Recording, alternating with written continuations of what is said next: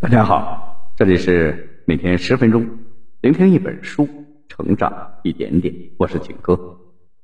今天我要为大家分享的这本书是有关于理财的，名字叫《让女性受益一生的理财思维》。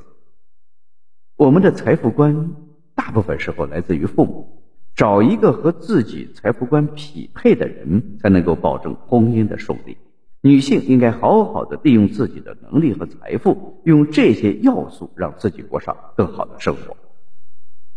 在《让女性受益一生的理财思维》一书中，本书的作者琼查茨基斯将通过以下三个方面来引导广大女性朋友深挖内心的财富需求，坦诚面对一直以来都讳莫如深的话题——金钱。寻找符合女性自身条件的理财方法，为女性实现独立、自由、拥有选择权，打开通往财富自由、生活无忧的大门。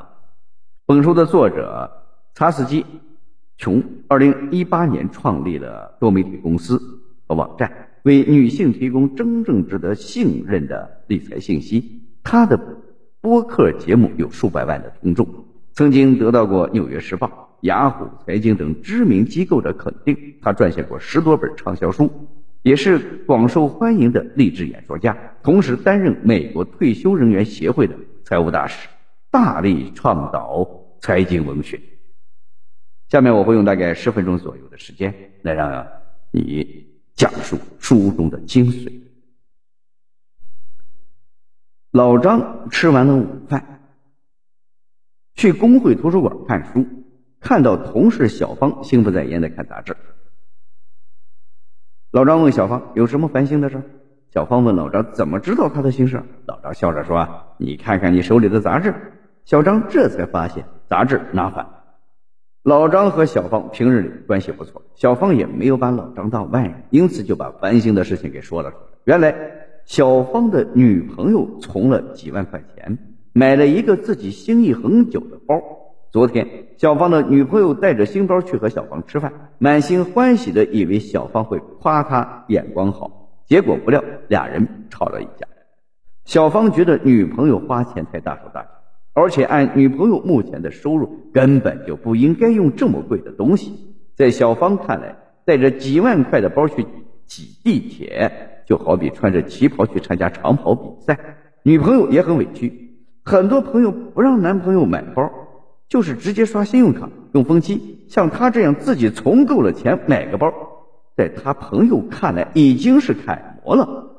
小芳觉得女朋友的话也有道理，于是安慰道：“你说的也很有道理。我的意思是，如果这笔钱没有买包，以后在买房子或者买车的时候，能更加得心应手。”女朋友答道：“我妈从小跟我说，买房和买车都是男人的事情。”女人自己赚钱，照顾好自己就可以了。小芳听到这儿，气不打一处来，表示别说买房，现在租房子都快租不起了。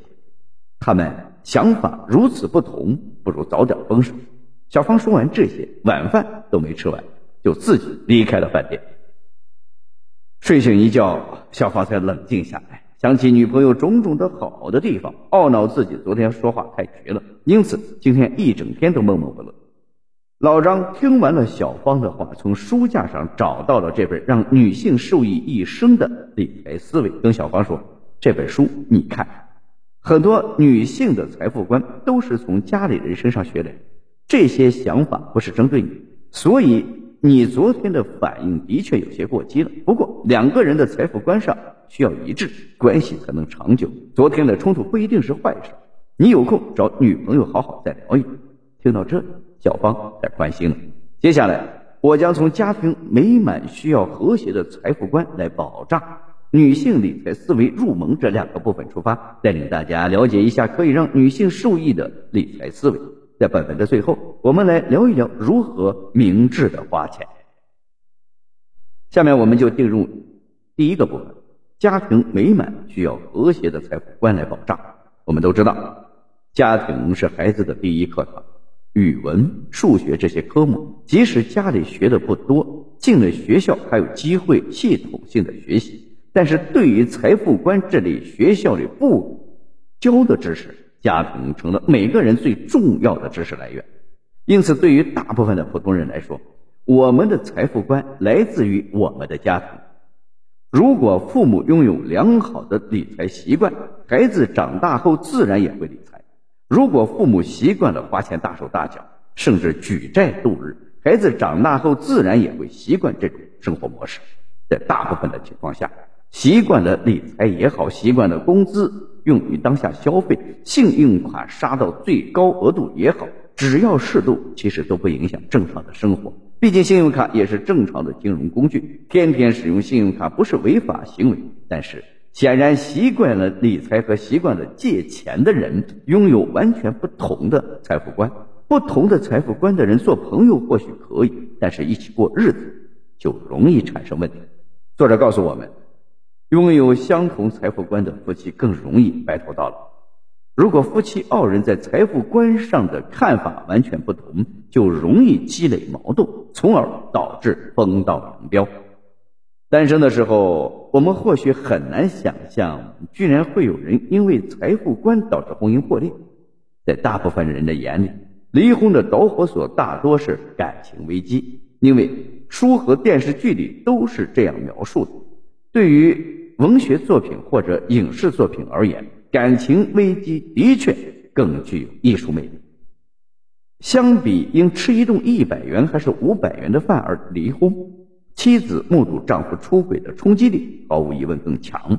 只不过，作者告诉我们，婚姻生活没那么离奇，但是千万不能低估不同财富观对于平静生活的杀伤力。因此，找一个财富观相同的人结婚是非常重要的。第二个部分。让我们来聊一聊女性理财思维入门。前面我们说了，找个财富观相同的人结婚才能够幸福。那么，如果我们希望找个拥有良好财富观的人一起生活，首先要做的是让自己拥有良好的财富观念，学习正确的理财之道。对于普通人来说，理财最重要的前两步是不断的提升赚钱的能力，以及学会通过储蓄存钱。我们发现很多女性在工作多年之后，薪水依然原地踏步。这其中比较明显的一个原因在，女性相比男性，不太愿意为自己的薪资提升而努力。很多女性对于去办公室和老板谈加薪感到恐惧，而事实上。在职场中是会叫的鸟有虫吃，老板只管公司的总体经营数据，并不清楚每个人的实际表现。如果我们自己都不敢要求给自己加薪，那老板肯定会认为我们表现平平。所以，该争取的时候，我们还是要需要大胆的发声的。在我们不断提升收入的同时，通过工资到账自动储蓄的方式，我们可以拥有更多的存款。如果我们可以把这些存款理性的投入到金融市场，那么就能够实现财富的快速增加。对于已有孩子的家庭，我们应该重视从小培养孩子的理财能力。家长不妨给孩子一个理财账号，每年给小孩一小笔资金，告诉他们投资的收益可以用于购买玩具。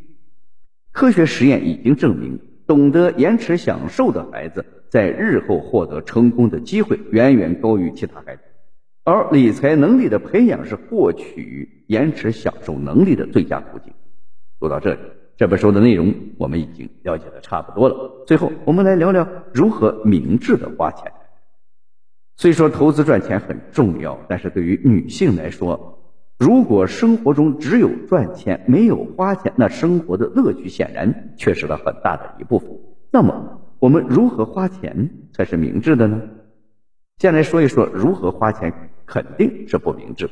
首先，不明智的做法是使用信用卡分期来买东西。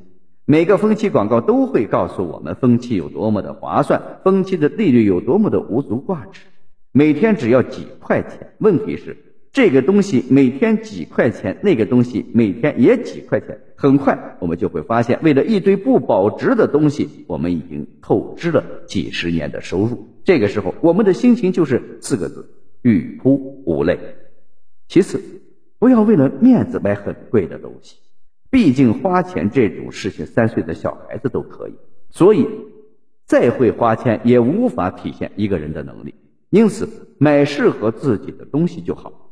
明智的花钱方式包括以下几种：第一种是花钱买体验，去世界各地体会不同的风土人情，享受各种新奇的服务，这些可以让我们意识到世界的多样性。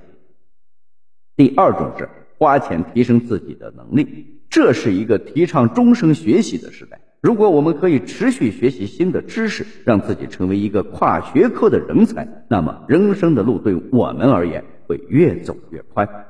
第三种是花钱买时间。说起买时间，我们很容易想到请钟点工，这其实是一种狭隘的理解。事实上，使用洗衣机和电饭煲这类家电都是广义上花钱买时间的行为。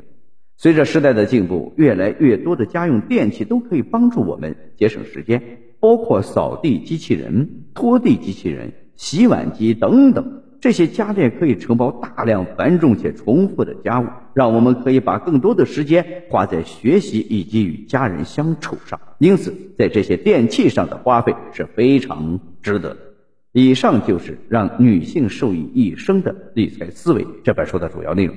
希望大家通过我们的解读，了解到女性的财富观大多来自于父母，是在家庭环境中耳闻目染的结果。为了保证婚姻的稳定，找一个与自己财富观相匹配的人结婚是相当重要的。在美满婚姻的基础上，女性还可以用好自己的能力以及手上的金钱，让这些要素持续为自己带来更多的财富，从而拥有美好的生活。好了，以上就是今天这本书的全部内容。恭喜你，我们又听完了一本书。每天十分钟，聆听一本书，成长一点点。我是秦科，我们下期再见。